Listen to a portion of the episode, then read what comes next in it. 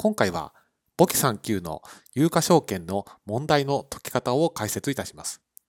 ですので、当動画をご覧いただくと、簿記3級の有価証券の問題の解き方がわかるようになります。なお、ネット会計士は、ほぼ毎日 Twitter や YouTube、Instagram で簿記検定3級、2級をわかりやすく簡単に解説した情報を発信しています。もしわかりやすいと思ったら、ぜひチャンネル登録やフォローをしていただけると幸いです。まずはじめに有価証券ですけれども、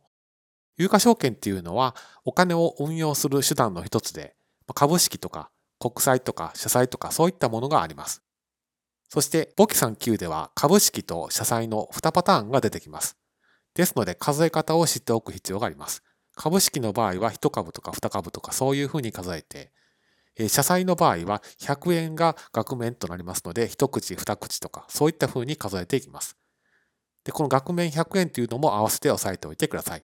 そして出てくる勘定科目としては、有価証券の資産勘定と売った時に得をした場合の有価証券売却益、売った時に損をした場合の有価証券売却損と、こういったような勘定科目を使うことになります。続いて、取得原価の計算を紹介します。で取得原価っていうのは買った金額のことを言うんですけれども、一つ目が買った金額そのものの代金のことを購入代価と言います。こちらは購入代価の計算は株式数に1株当たりの単価をかけて計算することになります。で、ついうっかりしがちなのが手数料で、これは取得原価に含まれます。購入代価と手数料をプラスをすることをうっかりしてしまいがちですので、ここで忘れないようにしてください。もし問題文で出てきたら、そこにぐるぐると丸をつけることも工夫の一つとしてお勧めします。例えば、計算例ですけども、500株、1株当たり単価30円でしたとなったら、500円に30円をかけるだけではなくて、手数料5000円といった金額も合わせて足して取得原価を計算するということをうっかりしないようにしてください。続いて、社債の購入金額の計算です。株式と計算の進め方が違いますので、ここで押さえておいてください。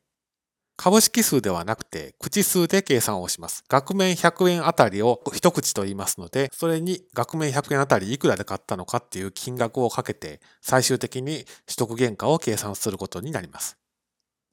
ですから、額面100円あたりの買った金額が問題文で書かれているということです。ですから問題文では購入代価、額面100円あたりいくらですといった感じで問題文で書かれています。ですからそれに何口というふうにかけて計算をしていく流れとなります。計算例としてはこちらです。300口買いましたと。額面100円あたり98円で買いましたとなったらこのような計算をすることになります。続いて売却損益の計算です。まあ、売った金額よりも原価の金額の方が低ければ益で、売った金額よりも原価の方が高ければ損というのは、まあ、感覚として抑えていらっしゃると思います。売却損益っていうのは、売った金額と取得原価の差額です。ここはそんなに難しいことはないと思います。そして問題文では、売った金額いくらですというよりも、一株当たりの売った金額で問題文に書かれていることが多いので、一株当たりの売った金額に売った株式数をかけて売却金額を計算することになります。そして売却損益を計算しようと思ったら、売った金額と原価の金額が両方分かっていないといけません。で原価の金額で手数料を集計漏れしていると、売った金額の計算がどんなに正しくても間違えることになりますので、改めてここで手数料は含めておくということを改めて念をして押さえておいてください。それでは買った時の仕分けへ入っていきます。A 社の株式40株を1株3万円で購入し、手数料4000円とともに現金で支払ったという問題です。購入代価は40株 ×3 万円で、それに手数料4000円をプラスすることを忘れないようにしてください。仕分けはこちらの通り、有価証券は資産勘定ですので、増えるときは左側借り方に書きます。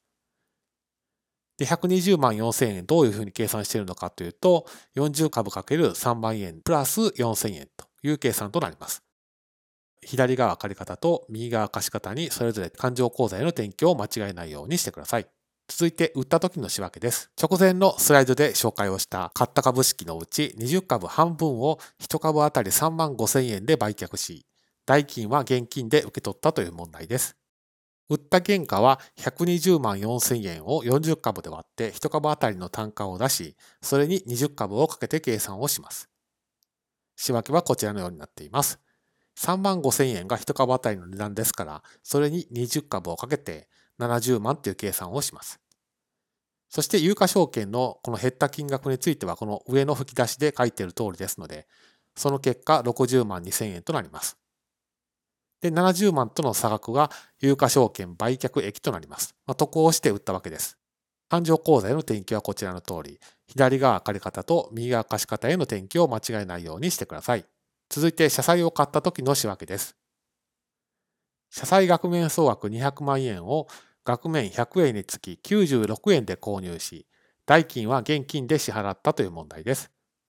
で口数をまず計算します。100円あたりですので、200万円を100円で割って2万口という計算をします。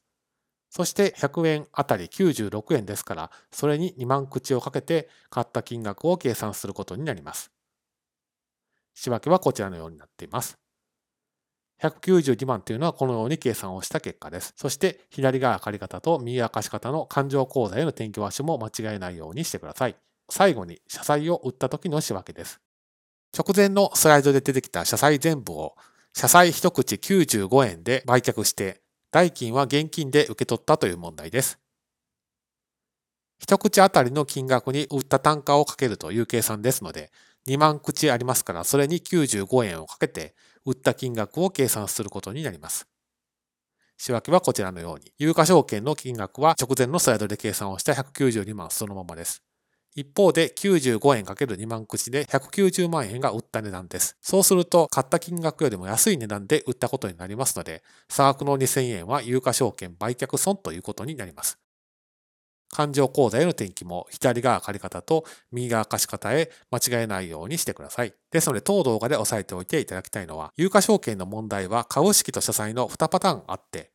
原価の計算方法が異なると。で、その原価に手数料を含めるのを漏れないようにするといったところを押さえておいてください。